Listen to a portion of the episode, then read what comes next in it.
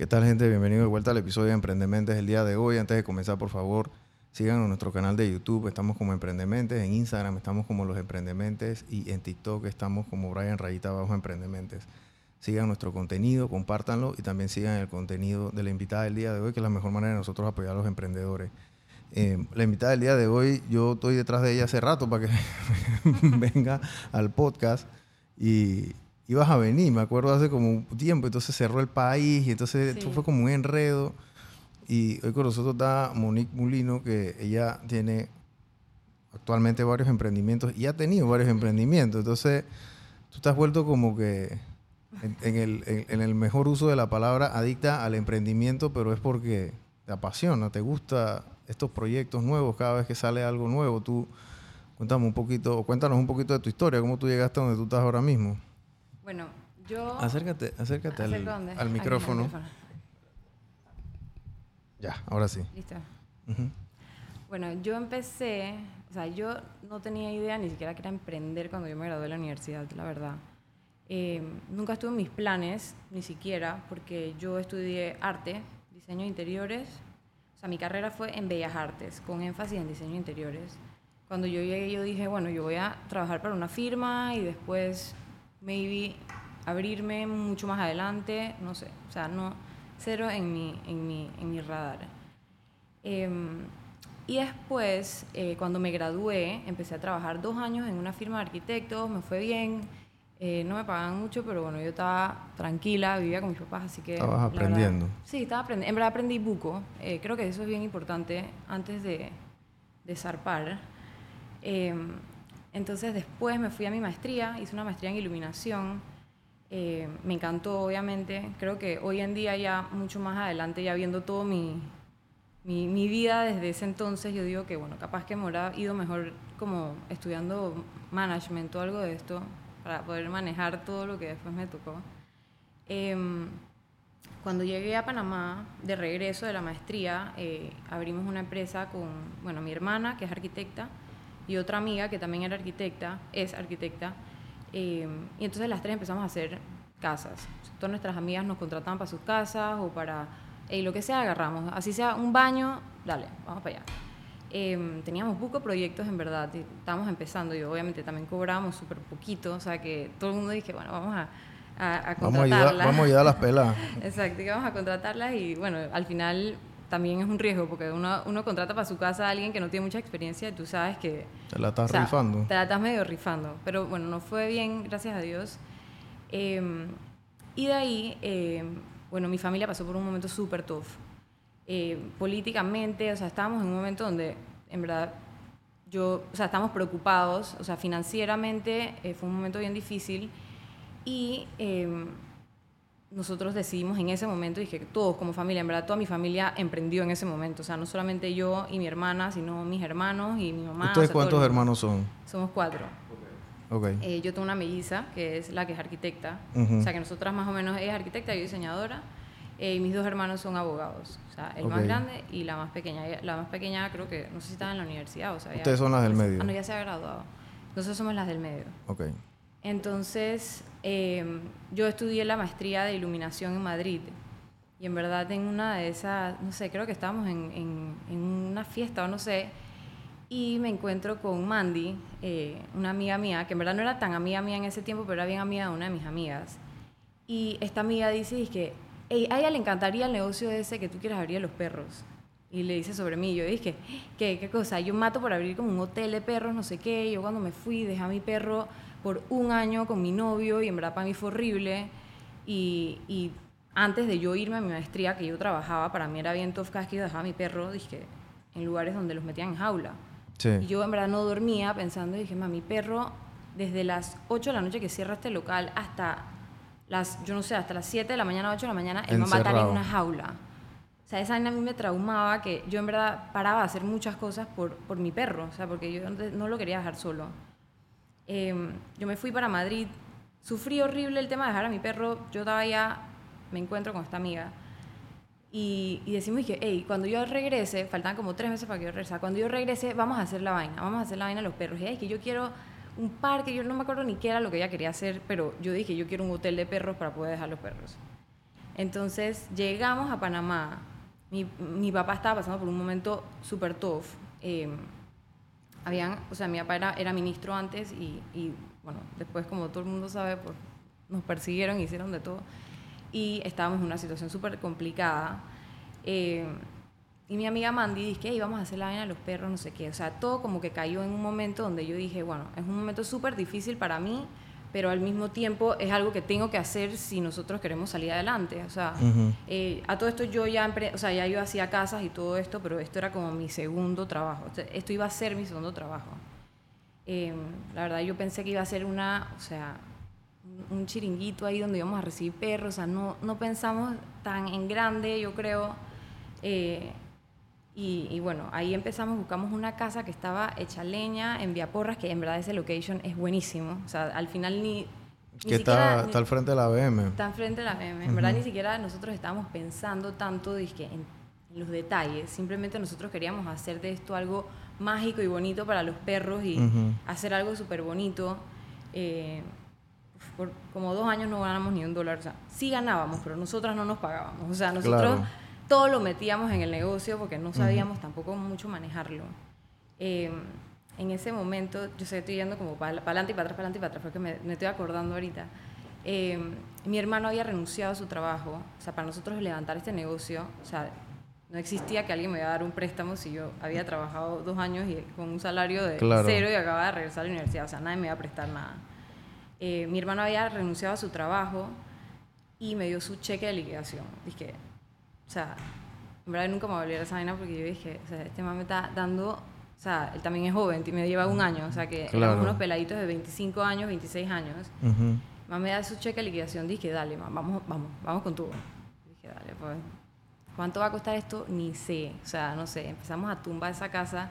Como gracias a Dios Alex y yo, o sea, mi hermana y yo, somos arquitectas, o sea, que nosotros hicimos toda esa remodelación eh, arrancamos el negocio y en verdad desde el día uno, o sea, nosotros nunca más tuvimos que poner ni un dólar. O sea, fue un negocio que, que nos fue bien desde el primer día. Eh, le metimos mucho amor a ese negocio.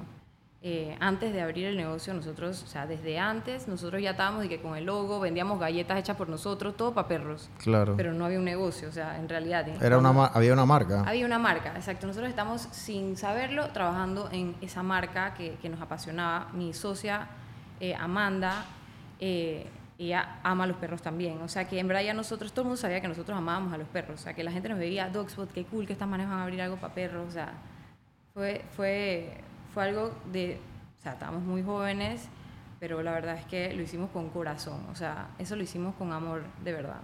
Ustedes tenían la de Viaporra, que era Dogspot, y entonces acá en, acá en Marbella también abrieron otra. Nosotros un año, un año después bueno, ahí entramos Alex y mi hermana y yo que somos más ambiciosas y que vamos a abrir otro y ahora otro, vamos a estar por todos lados, todo Panamá queremos estar. Eh, y entonces, obviamente, nosotros lo pagamos eso, en la segunda sucursal a pulmón. Eh, y, o sea, fuimos y que, bueno, vamos a abrir Marbella ahora. Abrimos Marbella, que todavía está Marbella, y después de como, creo que uno o dos años más, entonces abrimos Condado del Rey. Ahora, y tienen tres ahora mismo. Tenemos tres. Eh, después, el año pasado abrimos en Costal Este, pero lo cerramos bien rápido. ¿Por qué? Eh, en verdad, fue, fue muchas cosas, pero yo creo que el, el local donde estábamos no tenía mucho tráfico. Y nos dimos cuenta, después, imagínate, nosotros teníamos siete años con el negocio, o sea que nosotros estábamos de que Costa del Este es la que es, en esa calle no hay mucho tráfico, o sea que está cool. O sea, para nosotros que no hubiera tráfico era cool porque la gente no se iba a querer, o sea, la gente que vive en Costa del Este sabe esas callecitas, pues.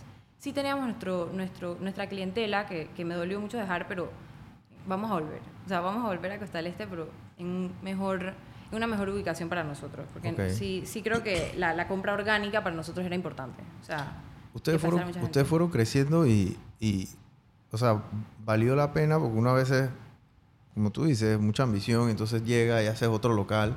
Y eso es una decisión dura, gente. O sea, una decisión de que si tú vas a crecer o te vas a cambiar de caparazón por uno más grande, te vas a quedar en el que estás porque a lo mejor no es necesario crecer. Porque es como yo le digo a la gente, o sea, no es muchos errores para tú irte a la quiebra. Total. No. es que tú tienes que cometer y que tres, tres strikes y estás out. No, no, no. Es, uno. uno. y chao, te vas, ya, estás quebrado. Sí, sí, Adiós. Y tú. Y tú comienzas en este tema, entonces, y tenías el negocio con tu hermana andando también. Sí, andando full. Eh, sí, nosotros estuvimos... Doxpo tiene, yo creo que ya vamos para ocho años. Nosotros vimos en el 2016. 2016, bueno, vamos para ocho años. Eh, y nosotros abrimos estos tres locales. Eh, yo, era la- yo fui la primera que me casé de las tres socias y quedé embarazada. Y cu- eh, justo quedé embarazada cuando estábamos abriendo condado. Ujú.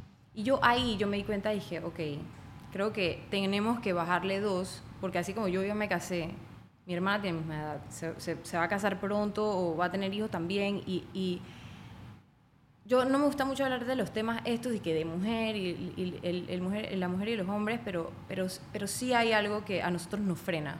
Cuando tenemos hijos, nuestra carrera se frena un poco. Y eso que yo fui de las personas que yo di a luz y yo estaba a, la- a los 10 días ya trabajando. Em, pero, pero es difícil, o sea, es difícil como que mantenerte y que igual de activa, o sea, ya tienes como bas- bastante más en la mesa. Em, entonces nos quedamos con Condado por buen rato, o sea, con las tres y, y Condado. Em, y luego, después de, de un tiempo, eh, ya mi, mi, mi hermana también se había casado, estaba a punto de tener su hija, ya yo tenía dos hijos, o sea, tres, o sea, habían tres bebés en la ecuación. Eh, yo seguía trabajando eh, de, de diseño, mi hermana ya se había ido a emprender en... O sea, nosotras teníamos nuestra empresa juntas y luego nos separamos. Yo me quedé con, el, eh, con lo que es diseño de interiores y ella eh, se fue para China y, y- y abrió una empresa brutal de cocinas, closets, toda esta vaina. Yo también era su socia ahí, pero yo no, no era operativa, pues. Eh, yo llevaba a mis clientes. Ok. Eh, llevo mis clientes todavía.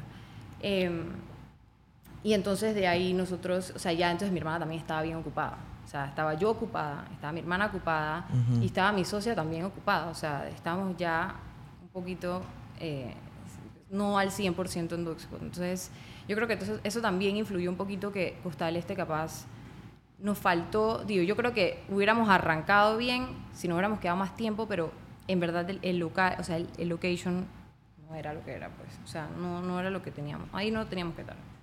Entonces, sí- queremos abrir en algún momento Costa del Este porque en verdad hay, hay buco gente, pero... Y buco clientela, mucha gente que nos sigue en nuestras Claro. está, o sea, está ahí, pues. El, el negocio de, de, de perros o de mascotas, eh, eso, eso, eso tiene su, su arte y su ciencia, como dice uno. ¿no? Eso, eso no, no, no es, no es tan sencillo como parece, porque tú estás Sí. lidiando con, Con con, hijos. con los perrijos. sí. Entonces, eh, obviamente, sí, yo me acuerdo que en el de Marbella tenían como un patiecito atrás Tenemos- y tenían tenemos como un una, patio, ajá, tienen un pat- sí. y como Y una, una piscinita piscina, que le sí. Sí, porque yo, yo llevaba al perro de mi hija ahí un tiempo y Ah, sí. entonces... bueno, todavía, todavía va ahí, creo. sí. Entonces, este... eh, pero Yo creo que están- éramos la primera piscina de perros en Panamá. Sí, ¿verdad? literal. Y tienen, digo, manejan también un tema de inventario, que la Sí. gente va ahí, y el, el día a día es la gente Ah, que lleva a bañar al perro y esas cosas, porque, pero están ahí, entonces le compran el juguetito, le compran el... Y eh, organizar la, com- todo la eso comida, entonces el personal, tienes que hotel. eh, tienes un hotel, tienes hay un tema de logística también, Sí. porque tienes que ey, eh, tienes que entregar a este perro a esta hora y el tipo no llegó y entonces viene Y, ah, y son perros, o sea, a- además son animales. Claro. O sea, se pelean. Sí. Y que, sorry, Spunky eh, mordió a no sé quién, o sea, igual que un kinder. Claro. O sea, es- eso es así. Eh, y digo, mucha gente se molesta, o sea, cuando te traen a tu hijo mordido del kinder, hay gente que se molesta. O sea, yo en lo personal no me molesto porque yo, dije, yo sé que mi hijo pudiera ser también de los que muerde. Ujú. Eh, gracias a Dios todavía no me ha pasado, pero digo, y da pena, claro. Pero eh, también pasa con los perros. Y, y también muchos papás dicen que no, imposible, mi perro nunca mordió a nadie. O sea, Claro. Y es verdad, o sea, pero bueno, los, los perros se comportan diferente de- dependiendo de dónde están. O sea, tu perro no se comporta igual en Dogspot que en tu casa. Sí. Es más, muchos se comportan hasta mucho mejor. O sea, me dicen, no estoy en shock de que juega con otros perros. Sí, pero es que aquí no estás tú. O sea, Claro. es otra área. Sí, y tiene sus grupitos, los perros tienen sus grupos, Sí, si fuera kinder. son animales sociales. Eh, sí. ¿Tú qué le recomiendas a la gente cuando está intentando abrir un local? Porque, y te lo digo desde el punto de vista de, de arquitectura, diseño, esas cosas, porque eh, hay gente que está en su casa, y esto pasa mucho, hay gente que está en su casa emprendiendo. tienen un puesto de algo o venden algo o tienen un servicio, lo que sea, y por algún motivo quieren meterse en un local comercial, cual sea el caso. Y llegan allá y hay muchos locales comerciales que ya están como quien dice llave en mano. Pero esas son las Ujú. excepciones de Muy las excepciones, excepciones. Porque normalmente lo que te dan es cuatro paredes y sin piso. Sí. Y revuélcate. Entonces tú tienes que hacer todas las adecuaciones todo el tiempo. Entonces, como el emprendedor no sabe lo que no sabe, Sí. ¿qué es lo que hace? Va y dice, voy a cotizar con Monique. Y voy y cotizo contigo. Güey, tú haces la cotización, chus. Está caro, pero, eso lo hago yo. Pasa todos los días. Ush. Entonces viene o consiguen a Juan Pérez abajo del palo de mango allá que tiene un amigo que Sí. tenía un no sé qué que sabe hacer y le va a hacer y entonces terminan haciendo un desastre. Porque eso también tiene su permisología. Tú no te puedes mudar a un lugar así a la Sí. de los cocos, etcétera. Entonces, Y es un lío. o sea, ¿cuáles son los, los- esos terrores a los cuales tú ves eh, eh, eh, o que más has visto cuando la gente decide mudarse a un local o... o- Y, y más cuando es un local viejo, porque, digo, mira, nosotras somos arquitectas y todo, y aún así a nosotros nos cuesta mucho entender cómo funciona el, te- el- el tema de los permisos todavía. O sea, Wow. nosotros, uno de mis emprendimientos eh, fue Coco Market. Eh, yo fui dueña de Coco Market hasta el año pasado, eh, con tres amigas. Nosotros nos mudamos ahí y fue, dije, o sea, metimos o sea, bastante para adecuar el local. Sí. Y después pasaban mil cosas, dije no, que llegaba el, el Minsa o no sé quién de ese momento y que es que necesitas un desagüe acá, un desagüe acá, un desagüe acá. Yo dije, sí, lo que pasa es que esta edificación es bien vieja. O sea, hay cosas que como que siento que todavía yo y yo yo me frustraba dije no puede ser o sea y dos de nosotros éramos arquitectos dije no puede ser o sea yo lo que pienso que es que cuando un emprendedor quiere buscar un local ponte que haces no sé ropa en tu casa y quieres ahora tener un local hay que hay que en verdad sacar números o sea los emprendedores o sea yo soy bien impulsiva y creo que por eso soy emprendedora porque cada vez que me dicen que llega yo dije dale estoy y no pienso en absolutamente nada ni cuánto me va a salir ni nada Claro. y, y- y yo creo que a mí, no, me- a mí no me da miedo estar en cero. O sea, yo he estado en cero mil veces y de vuelta y me levanto.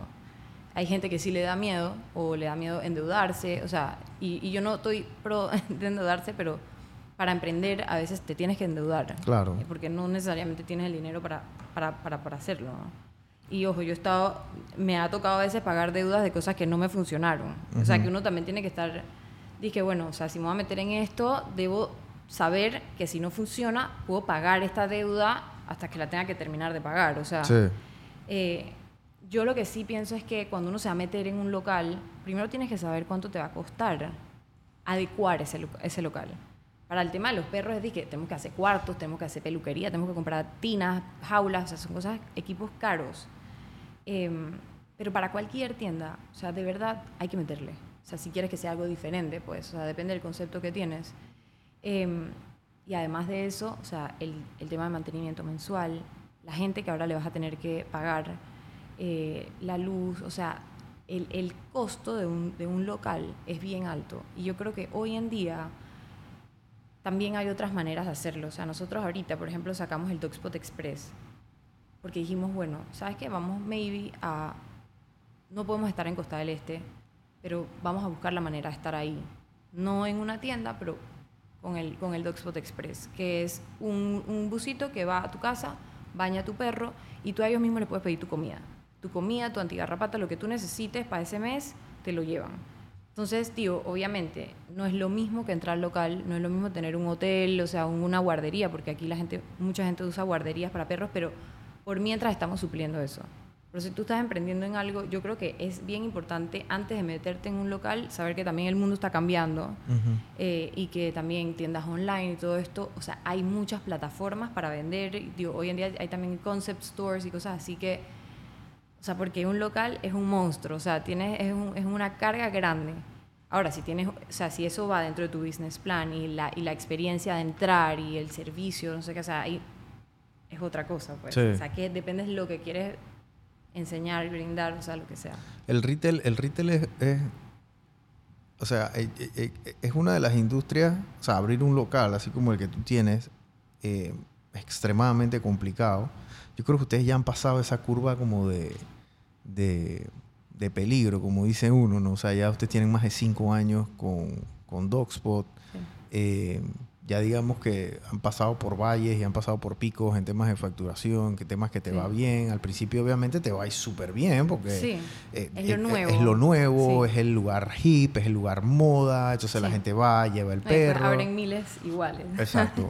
es lo normal. Y está comienzan bien. a abrir un pocotón de otros, otro, otras, otras tiendas, otros conceptos así igualitos, porque así funciona el negocio, Sí. gente. O sea, si a alguien, pega, le, sí. alguien le está yendo bien, tú dices, "Chuchito, eh, yo quiero un poquito de ese pastel, me explico, y tú vas sí, a sí. la cosa. Entonces, y bueno, después eventualmente mucha gente abre mucho de lo mismo, los precios comienzan a tener Sí. a- a- a- la competencia, después comienzan a cerrar porque no son sostenibles, y entonces Exacto. quedan los que tienen que quedar. Exacto. Em.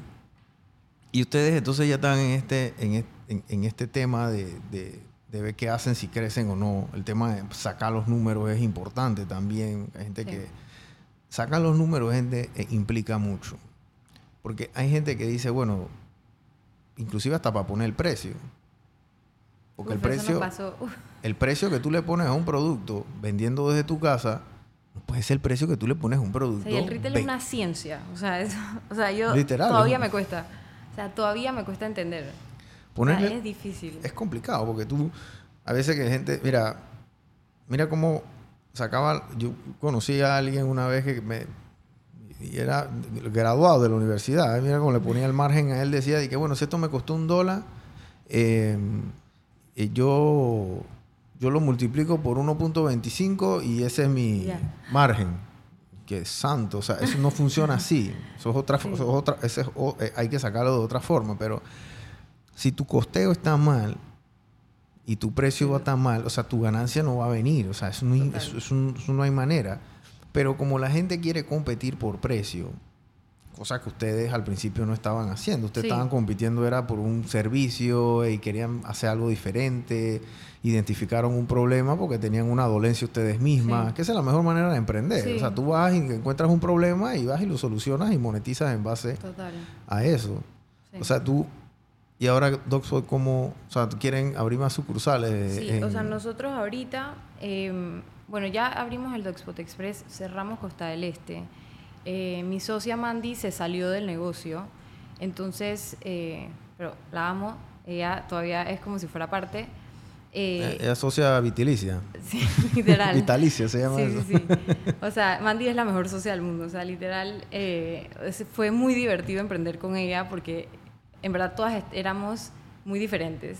Mandy era la socia pretty del negocio. En verdad, a ella le tocaban las quejas de todos los empleados porque sabían que con Mandy, o sea, iban, iban a poder, dije, no, señora Mandy, que no sé qué. Entonces, sí fue difícil. Podían eh, negociar. sí, podían negociar. más Contigo con no. No, conmigo no. No. No, yo cero. O sea, yo soy muy, muy nice y todo, pero en verdad al, al momento de, de trabajo yo dije, ok, alguien se tiene que poner serio. O sea, tenía que, que Claro. ser yo la mayoría del tiempo. O mi hermana que ella es como que mm, tiene más tacto cuando habla. Entonces yo prefiero, yo soy como que más brusca, entonces yo dije, bueno, ¿sabes qué? Alex, vamos a hacer esto, pero tú lo dices. Y ya. O sea, éramos un buen team.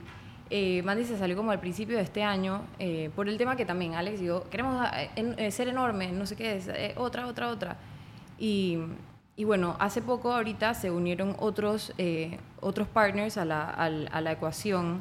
Esta vez gente que, o sea, es un poco más formal en sus negocios, o sea, invirtieron en el negocio, o sea que yo creo que ahora eh, vamos a ver como otra faceta de Dogspot. Eh, vamos a ver eh, cambios, vamos a ver cosas nuevas. Eh, digo, nos tomó mucho tiempo que se fijaran en nosotros, eh, porque no es fácil tampoco llegar donde gente dice que quieres invertir en mi negocio y mucho menos cuando ya abrieron un montón igual también. ¿Y ustedes querían, Eh, in- ustedes querían inversionistas o eso llegó, o les tocaron la puerta a Nosotros, ustedes? después de, de Costa del Este, como, o sea, como mi hermana tiene sus negocios, eh, yo también tengo mis negocios, en verdad, estábamos, o sea, amamos Dogspot, es nuestro bebé, eh, amamos los perros. Ese fue tu primer No, emprendimiento. ese fue nuestro primer emprendimiento y el, y el que, al que me dedico todavía. O sea, yo después de ahí tuve varios otros, pero muchos no sobrevivieron. ¿Qué otros no, qué otros no sobrevivieron? O sea, no es que no sobrevivieron, sino que yo me salí. O sea, dije... Bueno, estuviste en Coco Market. Ajá, Coco Market, de ahí me salí. ¿Y qué pasó en Coco Market? Eh, bueno, todas las socias literalmente tuvimos hijos, nos casamos, eso era como restaurante, bar, que en verdad era súper cool. Sí, yo fui varias Eh, veces. Eso era súper cool y nosotros íbamos los miércoles, que teníamos miércolitos, y, y, o sea, era bien cool. Eh, pero llegó un momento en nosotros que, ok, ya estamos en otra etapa en nuestra vida, ya como que yo, yo decía, es que yo no puedo tener el sombrero de, del arquitecta, del, del- de los perros, del restaurante, o sea, necesito emprender en mi línea. Entonces, eh, por eso yo me metí con mi hermana en el tema de las cocinas y, y Ujú. los closets y todas estas cosas que ella sigue ahí. Eh, y entonces por eso fue que nosotros dije, ¿sabes que Vamos a buscar a alguien que capaz nos ayude más a administrar Dogspot, eh, ordenar un poco y crecer de una manera como más sana y no tan impulsiva como nosotras. Eh, que lo hicimos muy bien por todo ese tiempo, pero creo que ya nos tocaba como que tocar puertas y, y eso fue lo que hicimos eh, para, para, para también quedarnos con el negocio. Pero nosotros amamos a los perros y en verdad siempre también nuestra misión final es que podamos ayudar tipo albergues, rescatar perros. Y ya mi hermana y yo, ahora que ya tenemos este buen equipo, eh, nos estamos metiendo ya en ese tema, desde ya.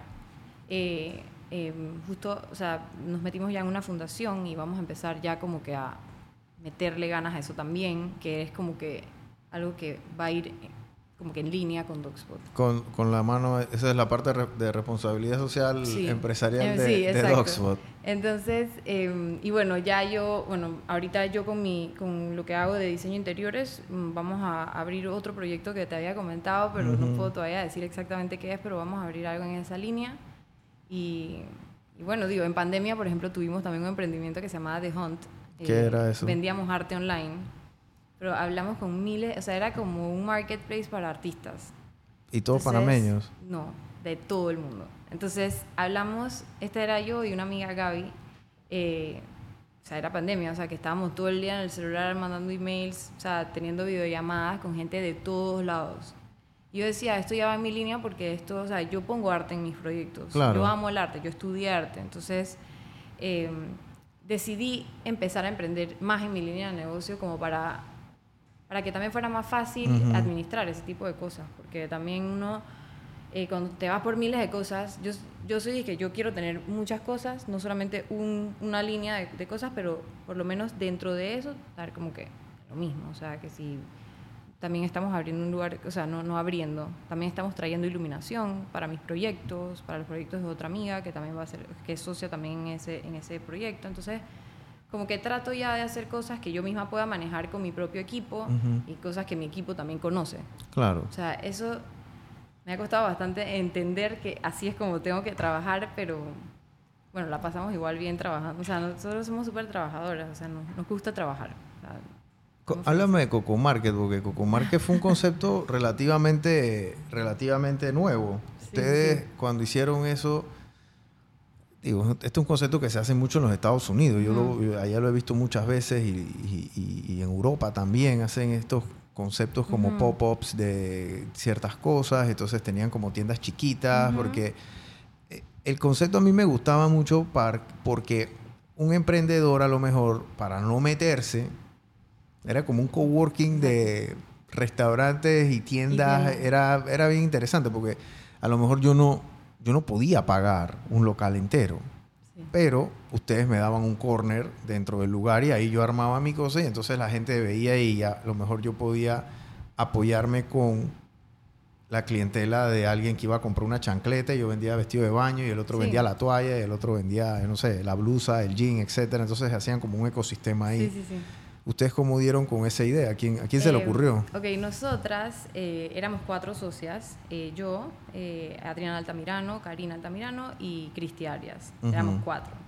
Tres de nosotras estudiamos cuando estábamos en la maestría en Madrid. Ujú. Entonces veíamos los mercados, el- todos los mercados que hay en- Ujú. en- por toda España.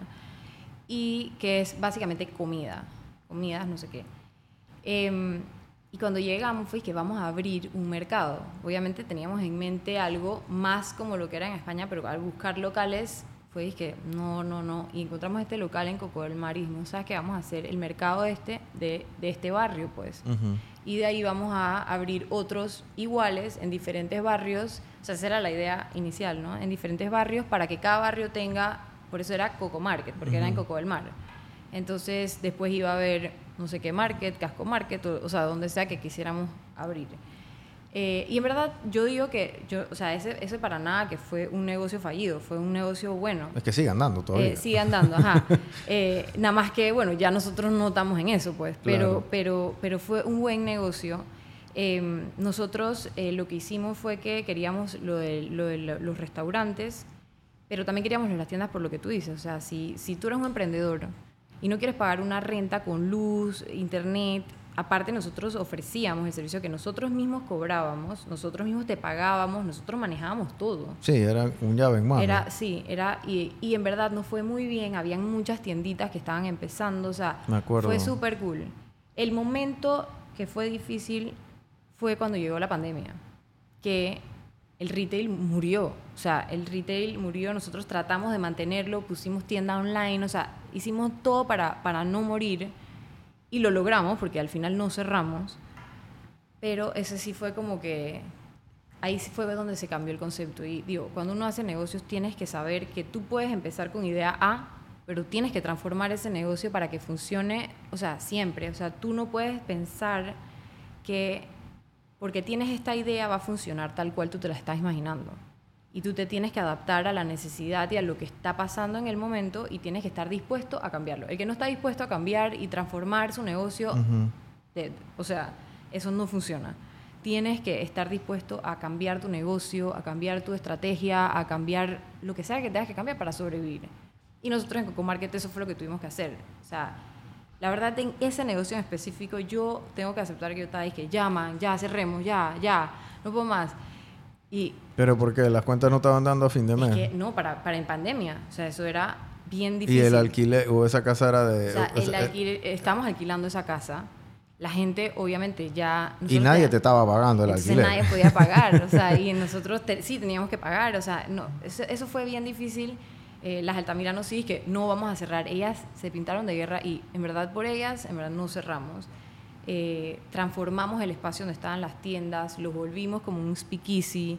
Después, o sea, transformamos todo eso y después se volvió como un lugar de fiestas. Ahí celebramos bautizos, bodas, o sea, ahí se hizo de todo. Wow. O sea, lo transformamos, metimos más restaurantes, o sea, ¿cómo? No sé, pero sobrevivimos la pandemia y después seguimos, pero ya cuando seguimos, ya en verdad, o sea, todas estábamos de que teniendo hijos y no sé qué. Y yo dije, man, yo no puedo estar yendo al bar hasta la una de la mañana, o sea, sirviendo tragos, o sea, no puedo, o sea, estoy muerta.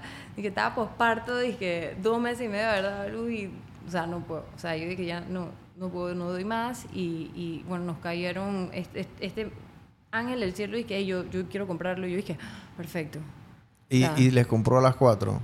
Sí, sí, compró todo y se quedó él y en verdad tengo entendido que el, el servicio está mucho mejor eh, y, y- y que está súper cool. O sea, que... Yo tengo un rato que no voy. Yo iba bastante porque la, la- la- la- una de la, bueno, la segunda oficina de nosotros estaba ahí en la placita que está... su- Ajá, ahí la que está justo al lado. Ajá, la que- Ajá, sí, sí. la- en la, yo no sé si está la metro ahí todavía, pero ahí había una metro.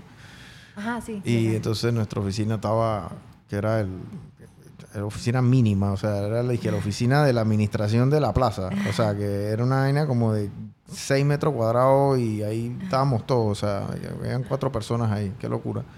Pero bueno, ahí, ahí, ahí, ahí andábamos y íbamos a comer ahí a, a Coco Market a cada Sí. rato. Y sí, y, y se llenaba, eso se llenó. Se pero es, llenaba. es como todo, o sea, es un- es- son temas moda. Sí, Y mucha full. gente iba ahí, pero ya después la moda, bueno, vamos por otro Sí. lado y entonces la migración y entonces ya...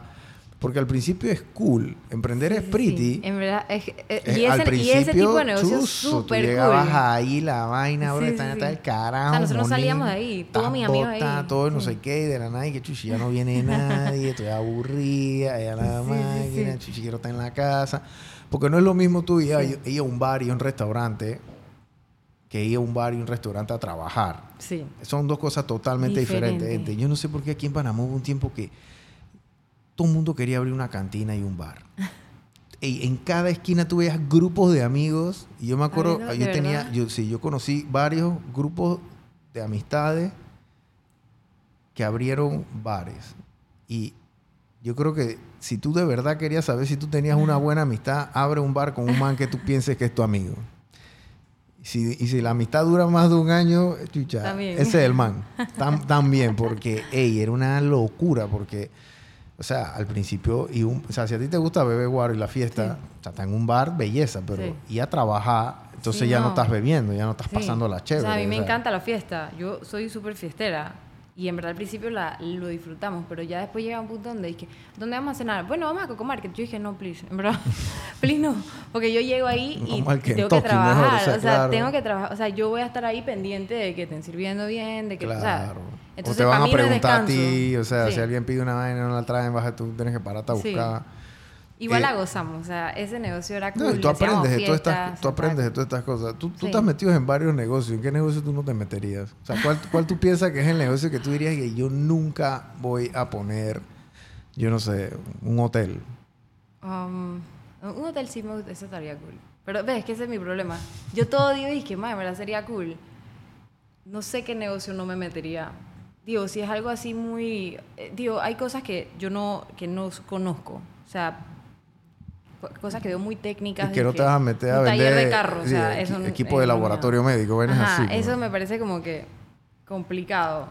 Eh, yo, yo me gusta todo lo que sea como artístico, todo lo que sea como co- con animales, todo lo que sea como construcción, o sea, esas cosas me gustan. Pero, pero igual, tú, yo digo eso ahorita mismo y te lo juro que como mañana me choten pasé zapatos, yo me, yo me meto también. O sea, Claro. Sí, lo que hace Monique es, es, o sea, ella tiene su core business, que es el tema de su diseño, el tema de la arquitectura, remodelaciones, etcétera. Pero agregado a eso, alrededor de esa industria, hay muchas cosas. Entonces tú tratas como de integrar De de, integrar cierta todo. forma, de una Y también manera... para facilitar Claro. muchas cosas. O sea, porque a veces, o sea, nosotros hacemos proyectos, eh, nosotros estamos en residencial, más que nada. Eh, y hacemos casas todos los días.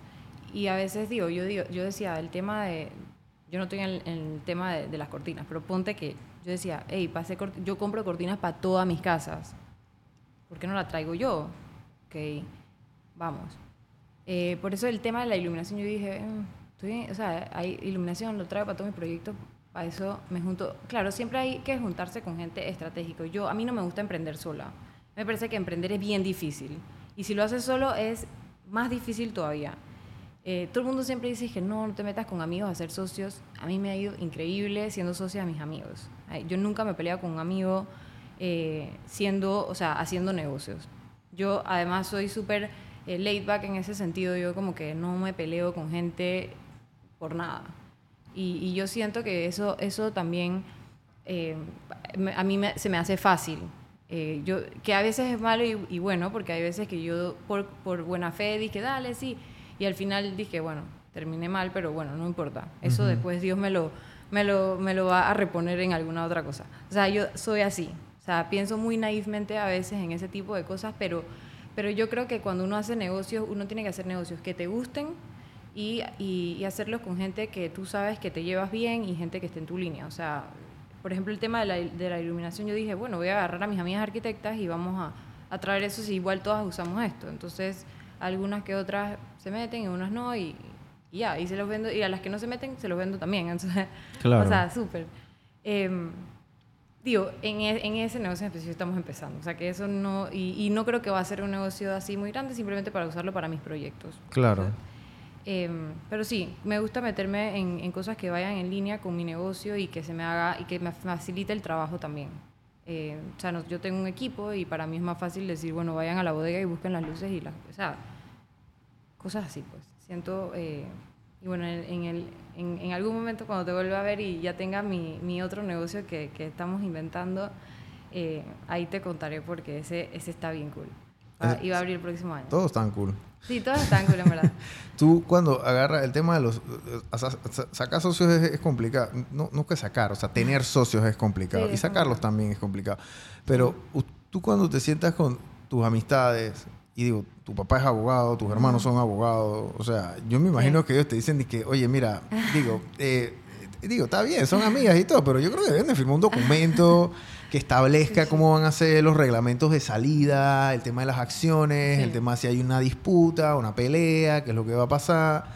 Porque es como una especie de prenupcial que Total. ahorra tanto tiempo. Es bien importante. Tanto tiempo. O sea, un acuerdo de accionistas en caso de que, hey, ya tú sabes que esto es, ya tú sabes que esto es lo que va a, a- ¿cómo te explico? Es lo que va a pasar, es lo que va a Sí. acontecer si, si tú decides salirte, pues, o si, o si queremos sacarte o lo que sea. Entonces, eso ahorra mucho tiempo porque una disputa legal, civil, financiera, aquí en Panamá, demora años. O sea, si tú demandas, para que sepan, gente, si ustedes, si alguien demanda a otra persona por plata aquí en Panamá, eso puede demorar unos cinco años, seis años, siete años. Entonces, o sea, imagínate, y mientras Sí. tanto, todo está parado. Sí, yo creo que, digo, es importante asesorarse con buenos abogados. No, no es que yo soy la, la, la que más hago, los temas legales no los manejo y los temas de plata tampoco. o sea, yo soy la mente creativa, me encanta, me encanta meterme. O sea, me pero gusta- cuando tú, tú, tú te metes con tus amigas y tus, o sea, ¿ustedes firman un documento? Eh, o- con, algu- con sea, algunos de me- los negocios. O sea, por ejemplo, dije, O sea, no- yo no firmé nada. O sea, las dos dije, bueno, vamos y ya. O sea, así. Obviamente, si mi papá escucha el podcast, me va a decir que, man, por favor, ya firma. Algo". Sí, pero yo me imagino que tu papá te dice que, "Pe- pe- pe- espérate, espérate, aguanta, aguanta, aguanta". Sí, porque yo voy ahí... Pasa acá a la oficina un momentito, por Sí, lo menos sí. algo. Hacer algo. En los negocios que son un poquito más como que, dije, Dogspot, tío, Dogspot nosotros empezamos a los 25 años y no firmamos nada. O sea, ahí nosotros empezamos y que no sabíamos ni cuánto nos íbamos a gastar, no sabíamos nada. Tu O sea hermano te dio una plata y yo fui y, pa'lante. y tú agarraste Sí. eso y, y ese también confió en buena fe. Sí, y- Mandy también. O sea, todo fue en buena fe y, y- y en verdad, en verdad, bueno, eso nos salió bien, de, de suerte. Digo, obviamente no estamos recomendando hacer eso, pero a los 25 años, en verdad, nosotros no sabíamos mucho del tema, no, no sabíamos nada del tema. Claro. Entonces fue así y, y en verdad ahorita que, que Mandy se salió fue también disque, literalmente en Jimmy's disque, bueno, dale pues, eh, vamos a hacerlo. O sea, dale, cool. O sea, fue súper chilling, pero porque nosotras somos bien chilling, pero bueno, hay gente que no lo es y hay que tener mucho cuidado por más de que sean tus amigos, más cuando es tus amigos, porque eso también te ahorra problemas. O sea, eso es de que literalmente haces un contrato donde están todos los problemas posibles y tú firmas y tú dices que aquí están todos los problemas posibles que pueden pasar y eso te cura todo. Claro. Eso es lo, lo que se debe hacer. O sea, en verdad mi único emprendimiento sola es el- lo que yo hago, eh, que es diseño interiores. Eso es lo único que yo estoy sola.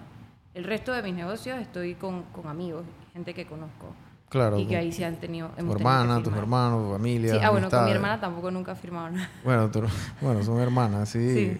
Que bueno, Sí. que con los hermanos bueno, son más ser, sí, puede, sí. Hay, la gente se Yo he visto, no, chuchi, he visto de todo. He visto de todo. Y más, con hermanos es, es peor. Sí, pues hay como más confianza. Digo, mi hermana y yo peleamos buco cuando estamos en negocios juntas, pero son peleas que después dije, bueno, dale, vamos a comer después, ya. Sí. O sea, pero, pero no todo el mundo es igual y, y bueno, capaz que no hemos nunca llegado tampoco a algo tan, Tan trágico. grande ni, ni no sé.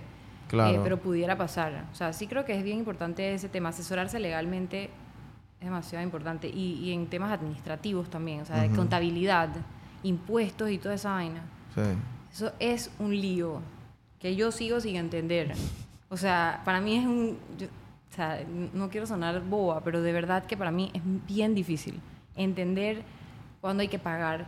Yo me diga, es que ahora hay que pagar este impuesto. Y es que otro. O sea, Sí, es que de hay, hay, hay impuesto municipal, Municipal. está el impuesto sobre la renta. Está el estimado no sé está qué, el o sea. estimado, eh, está la partida del ITBMS para la gente que factura a partir de los 36. Y, entonces, Sí. y todo eso tiene su fecha, ¿no? Claro. Entonces, es, y, y esos- no eso- esas son cosas que la gente aprende con el trancazo. con el- sí, la primera multa, dije, no pagaste Sí. tu vaina. Sacan Y un aviso de operaciones y entonces no van y están pagando y no pagan allá en el municipio el, Sí. el, eh, o, la sociedad de la tasa única, etcétera. Entonces, Sí. eh, y bueno, ahora hay facturación electrónica y, Sí. y- y tienes que tener un sistema para que se acople a eso y pagar los packs y la firma, etcétera. Entonces, o sea, tú estás, eh, y esto es parte de emprender, por eso es que es emprender no es emprender, fácil, por eso es que emprender no es fácil, porque hay un orden dentro de las cosas, tienen que pagar sus impuestos, hay gente que, ay, yo sé que el impuesto está caro, que no sé qué. No, aquí en Panamá no pagamos casi Sí, nada de es, impuestos, o sea, aquí en Panamá nosotros estamos... Ey, eh, o sea, yo creo que Panamá es uno de los países que menos paga impuestos en la red, que menos paga impuestos en la región, no en cantidad, sino que Sí. menos cobra, perdón, o sea, en porcentaje, En lo que el- lo que lo que lo que el fisco le cobra al, al- al- al empresario y a, a la y a la gente es, es bajísimo en comparación con Sí. países como los Estados Unidos, por ejemplo, en Colombia, imagínate, en Colombia el. IVA es dizque de 16%, 15%, una cosa así, aquí en Panamá pagamos un 7%. 7%, que no es, o sea, en verdad no es mucho, es que si tú no te organizas porque no sabes que lo tienes que pagar y te llega eso, claro, o sea, ahí te va a parecer bastante. Claro. Pero eso también se aprende, o sea, emprendiendo, o sea, Sí, emprendiendo se aprende la marcha. O sea, y, Sí, y- y- y tuvimos bastante sustos nosotros. O sea, de- en el camino yo digo, ay, que Docs fue pretty. Sí, fue pretty, pero muchas veces era, dije, eh, nos gastamos no sé cuánto comprando no sé qué y no sé qué, no sé qué. Y no Y guardamos que para los pagar- impuestos. Ajá, y tenemos que pagar esto. Y, y- y- y de verdad, o sea, éramos rookies en ese momento, era nuestro primer emprendimiento.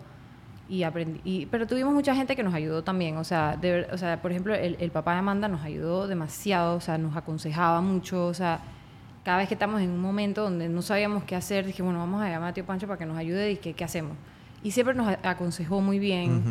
Eh, tu- lo tuvimos a él, tío, tuvimos a mis papás, tuvimos a mis hermanos, o sea, amigos que también en momentos donde nosotros no sabíamos qué hacer, o sea, Sí, nos tú vas y- sí, o sea, tú vas uno y- tiene que preguntar. Sí, tú tienes que preguntar y uno va y uno se apoya, porque uno no se la sabe todas. Uno no se la sabe ¿Tú todas, cómo sí. ves el ecosistema de emprendimiento aquí? Porque ahora hay como una moda. Sí, Eh, me gusta la moda del emprendimiento, gente. No, no es que no me guste, sí me gusta. La cosa es que, eh, digo, yo, est- este podcast yo lo comencé porque, bueno, yo fui banquero tantos años y, y esto que estamos haciendo nosotros era básicamente lo que yo hacía en mi día a día. Porque yo escuchaba tu historia y mira, yo hice este emprendimiento, estas cosas, y ahora, a raíz de todas estas cosas, mira, yo estoy trayendo esta marca de cortinas y quiero sacar Ajá. una línea de crédito para financiarla, ¿qué tú opinas? Yo dije, bueno, dale, está cool, mira, está bien. Entonces yo iba a un comité de crédito y decía, oye, mira, Monique, que tiene una firma de arquitectura y de diseño de interiores, ya está comprándole cortinas a Juanito.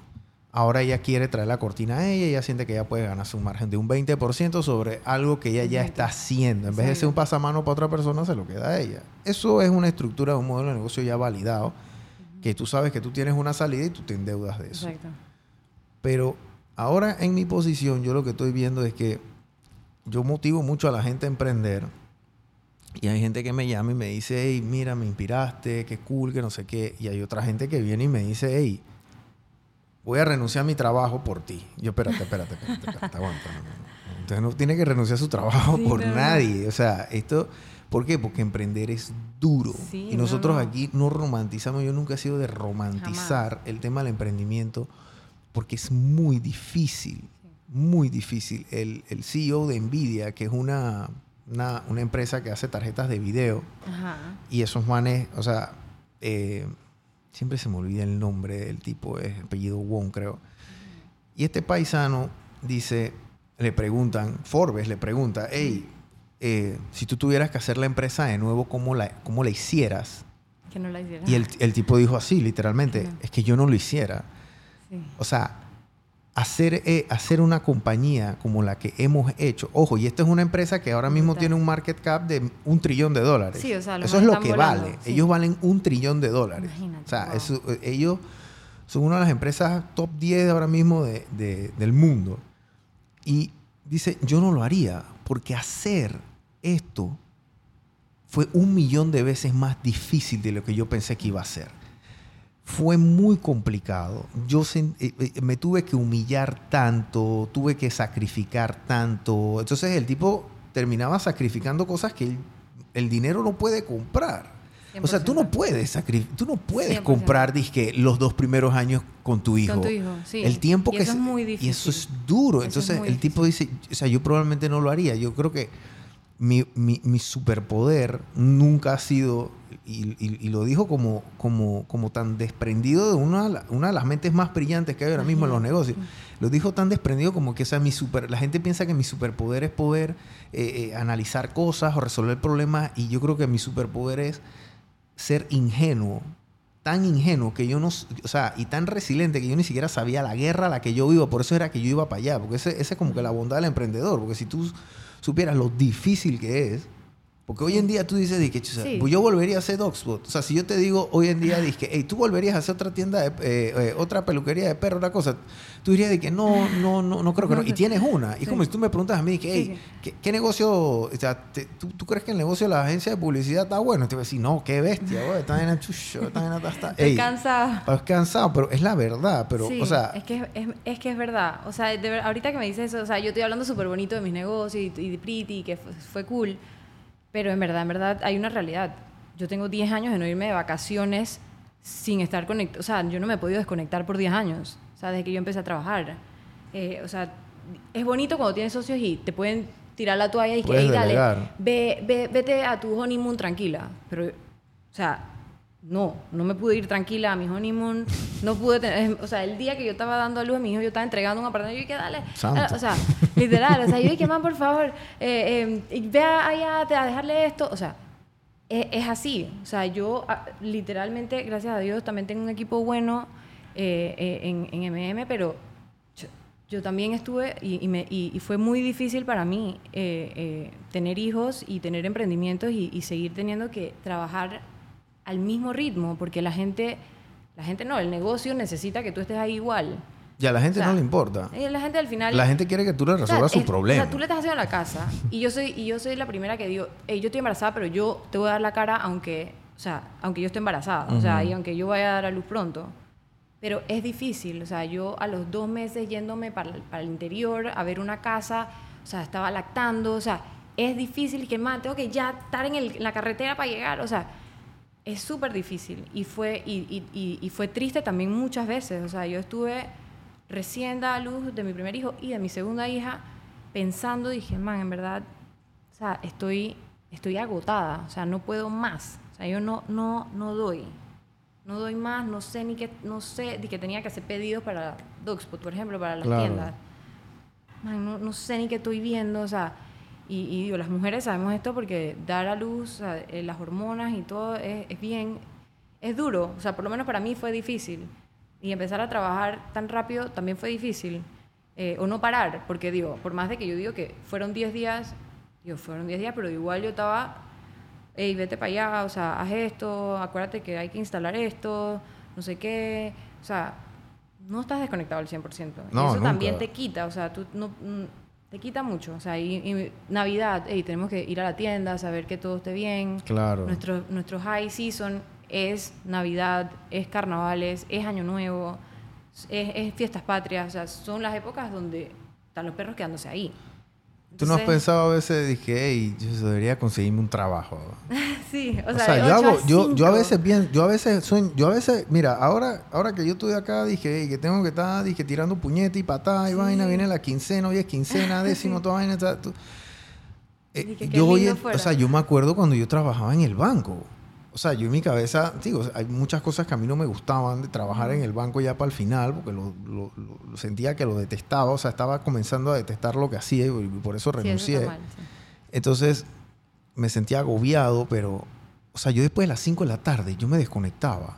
Sí, Yo me iba a, a- a- a nadar, iba a hacer triatlón, iba a correr, la mañana manejaba bicicleta. Llegabas a las 8 de la mañana. Llegaba, dije, a las 8, iba para adelante, o sea, los fines, fin de semana estabas out. Fin de semana estaba en la playa surfeando, relax. Ey, o sea, yo hoy en día, yo, o sea, hay- digo, yo no los cuento, pero a veces mi, mi esposa me dice, hey, tienes siete fines de semana seguido trabajando. O sea, dije sábado y domingo, sábado y domingo, sábado y domingo, sábado y domingo, porque, o sea, y no es que tú, o sea, tú te enfermas un día y no es que el trabajo de ese día Sí, se tienes que ahora hacerlo No, ahora tienes que, sí. dizque, trabajar el doble el día siguiente para no sé qué, no sé qué, no sé qué, no sé qué.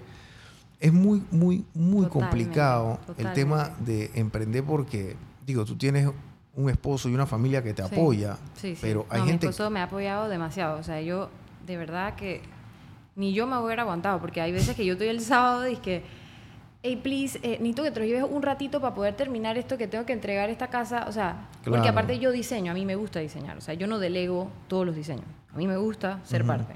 Entonces también eso es como que, o sea, estoy en, en mi casa y... Pero bueno, a mí me gusta trabajar a veces sábado y domingo porque uno también trabaja como que con más calma. Entonces, no, o sea, tienes como un poco más de tiempo. Pero digo, y Pero tienes a tus hijos trabajando. ahí que Están quieren, que ahí, quieren a mami, quieren jugar a mamá, Sí, ven sí, a sí. ver lo que estoy haciendo, Ven, vamos a y tú hacer. dices, no, esto". please, que estoy trabajando, dame un segundo, please, dame un... O sea, y en verdad a mí me da cosa porque, por ejemplo, mi hijo el otro día me dijo, y que, ay, no, mamá es muy aburrida porque siempre está trabajando. Mi Yo hija dije- dice lo mismo. o sea, para mí eso fue, dije, ya, voy a dejar tú, ya.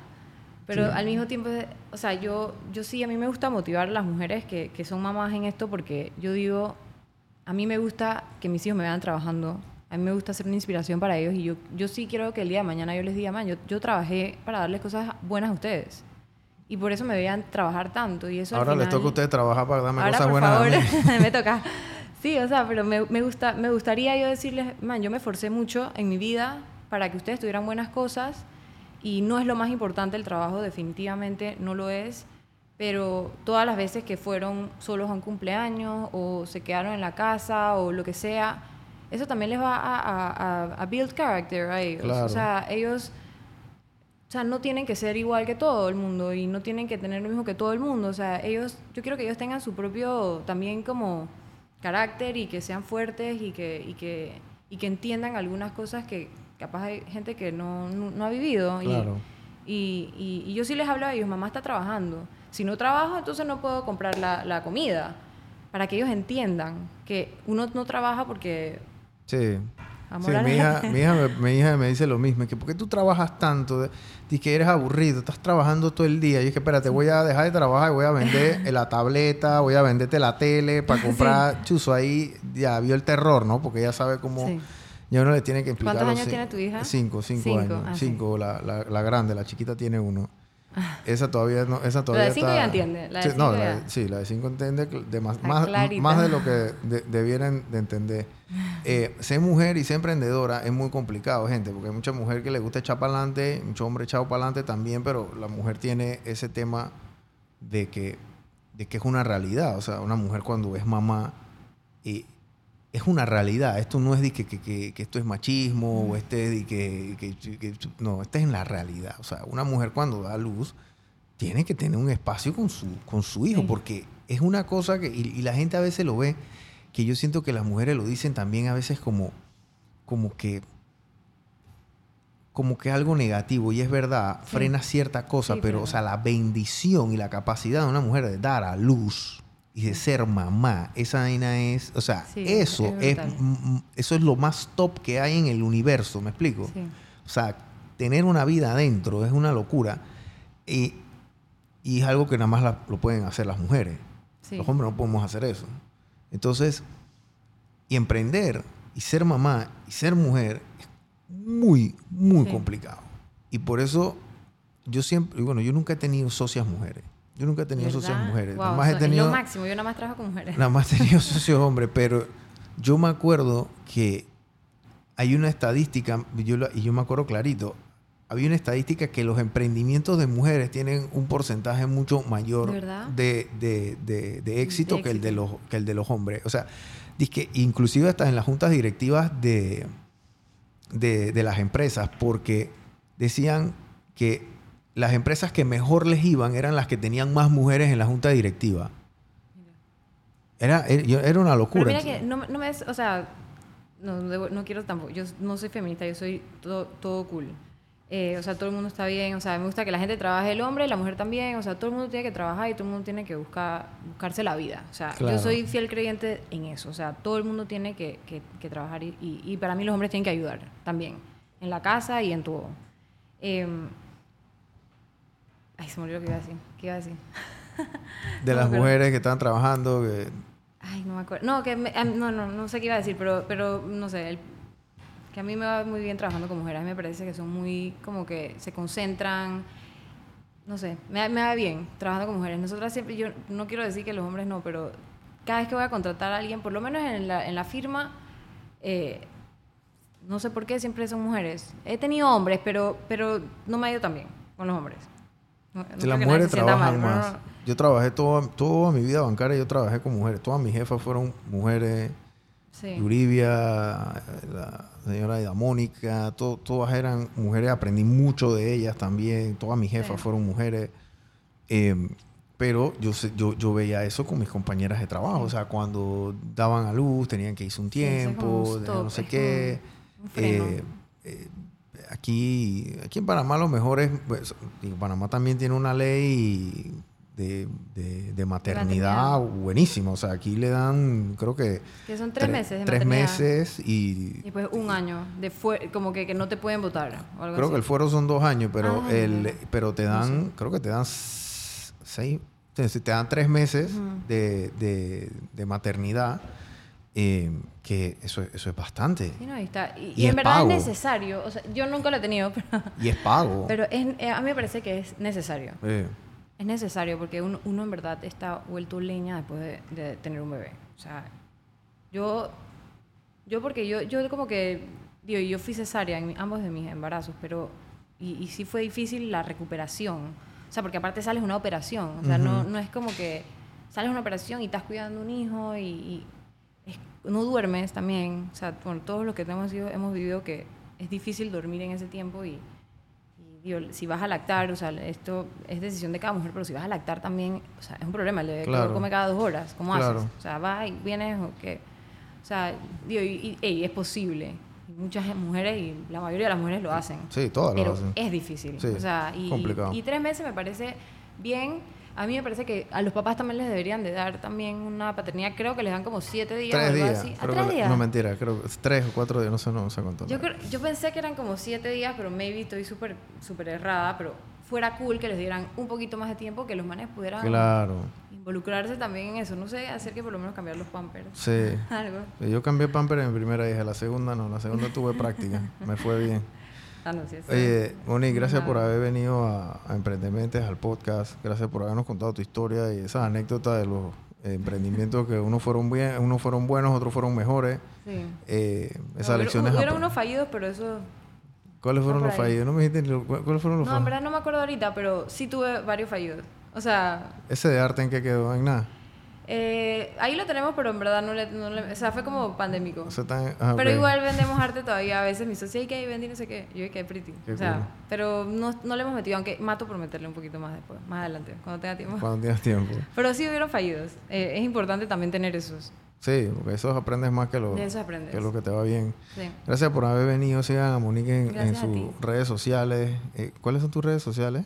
MM Interiores. MM. Y la Dogspot es Dogspot PTY. Arroba Doxopty. Esas son las dos. Así que sigan a Dogspot, eh, tienen tres sucursales, pronto van a tener otra por ahí y entonces lo dice y bueno, MM Interiores que es la primera, fue tu primera empresa, ¿verdad? Sí, en verdad fue mi... No, en verdad no. Fue Dogspot. Porque Fue yo Dogspot. estaba con mi hermana y... y- Ok. sí. Entonces, Pero sí. Tienen, tienen, sigan a Monique, sigan Gracias sus redes por sociales y, y gracias por haber venido, Monique. No, gracias por invitarme. Chao. Chao.